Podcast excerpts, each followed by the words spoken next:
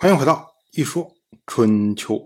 鲁国第十九任国君鲁腿进入在位执政第十四年，本年的秋天，楚国又有所行动。这次呢，和楚国的国君米吕有关呢。芈吕他派出楚国大夫申州去齐国访问，但是呢，要求申州不要向宋国借道。同时呢，他派出楚国的王子米冯。去晋国访问，同样呢，不让芈冯向郑国借道。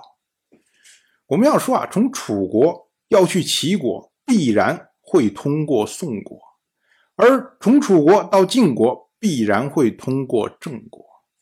按照古代的习惯，你要经过一个国家的领地，一定呢先打招呼，这个呢就是借道。借道呢。本身是为了表示说，哎，我对你的国家是尊重的，然后我对你是没有威胁的，我只是要过一下，所以这是一个礼节。如果你偷偷的通过别人的国境，不向人借道的话，会被认为是一种威胁。你是不是想偷袭我呀？对吧？所以这是非常严重的失礼行为。呃，米吕。之所以派这么两个人让他们出使，而且特意不让借道，这个呢，实际上是为了测试郑国和宋国对楚国的态度。当然，米吕他预料到说，哎，不会说那么顺利，两个人没有事儿就回来了。但是呢，即使有事儿，那这两个国家考虑到楚国如今声势正盛，必然。不会太过为难这么两个使者，所以呢，米吕觉得说，哎，这生意行，我又能试探出来两个国家对我的态度，然后呢，我也不用冒什么风险。可是呢，申州不这么想，因为申州对宋国来说是有前科的。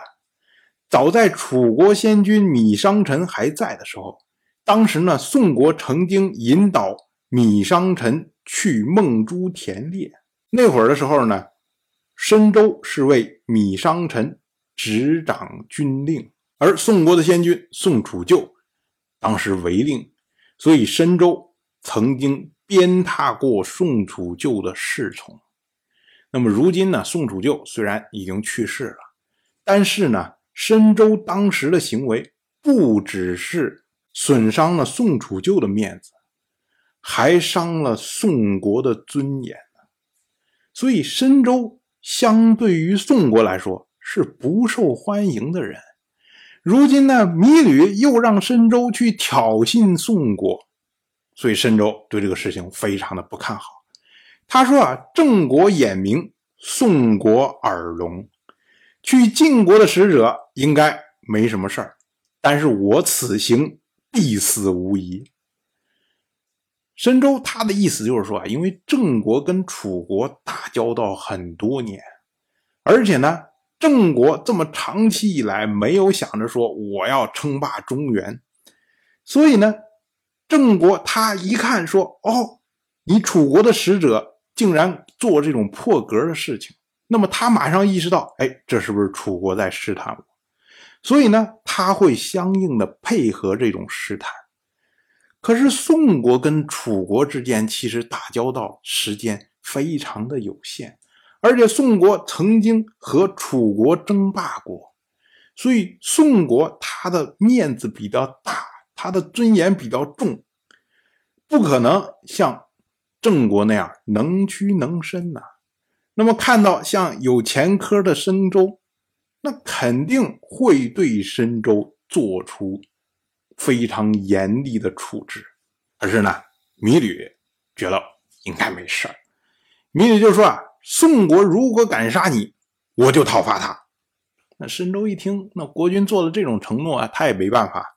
于是呢，他就去见了自己的儿子申息，跟他告别，然后呢，出使齐国。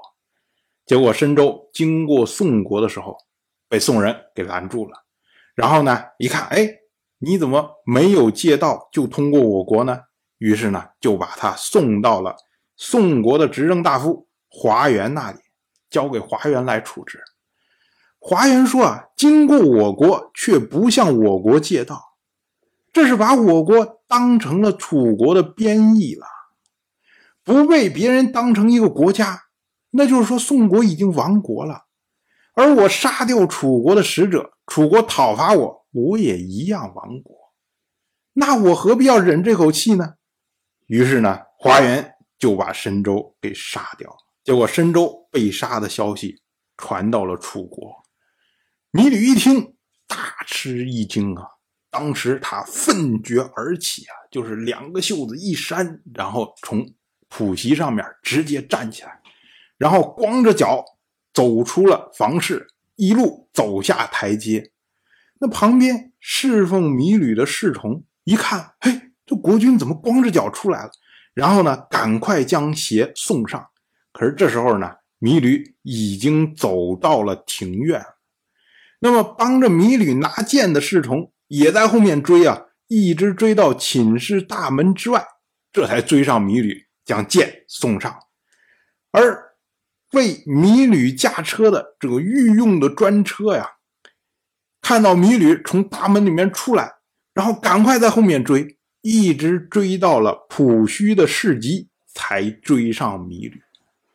我们说啊，申州之死对米吕是非常大的冲击啊，以至于说他。一路哗走走出去，后面这些所有伺候他的人都在后面追啊，不停的追，不停的追。所以到了本年的九月，米吕率领大军包围了宋国。同样是本年的秋天，曹国的国君曹寿下葬。曹寿这个人呢，因为春秋记录的事迹太少，我们只知道曹国人为他定谥号为文。后世则称曹寿为曹文公。到了本年的冬天，鲁国的公孙鲁归父和齐国的国君齐武也在谷这个地方会面。当时呢，鲁归父遇到了齐国的大夫晏若，两个人呢聊了非常的开心。鲁归父呢就向晏若聊起了鲁国的很多的事情。事后呢，这位晏若。他和齐国的另外一位大夫高固就讨论鲁归父的事情。他说：“啊，鲁归父恐怕要流亡了吧？他在言谈之中对鲁国的宠信太过留恋。一个人留恋就会贪心，贪心就会去算计别人。可是你去算计别人。”别人也会来算计你，举国上下都算计你的时候，你还怎么能够不流亡呢？所以呢，晏若他是对鲁归父的结局不大看好。当然，我就这么一说，您就那么一听，感谢您的耐心陪伴。如果您对《一说春秋》这个节目感兴趣的话，请在微信中搜索公众号“一说春秋”，关注我。您不仅能得到《一说春秋》文字版的推送，还可以直接和我互动交流。我在那里等待您的真知灼见。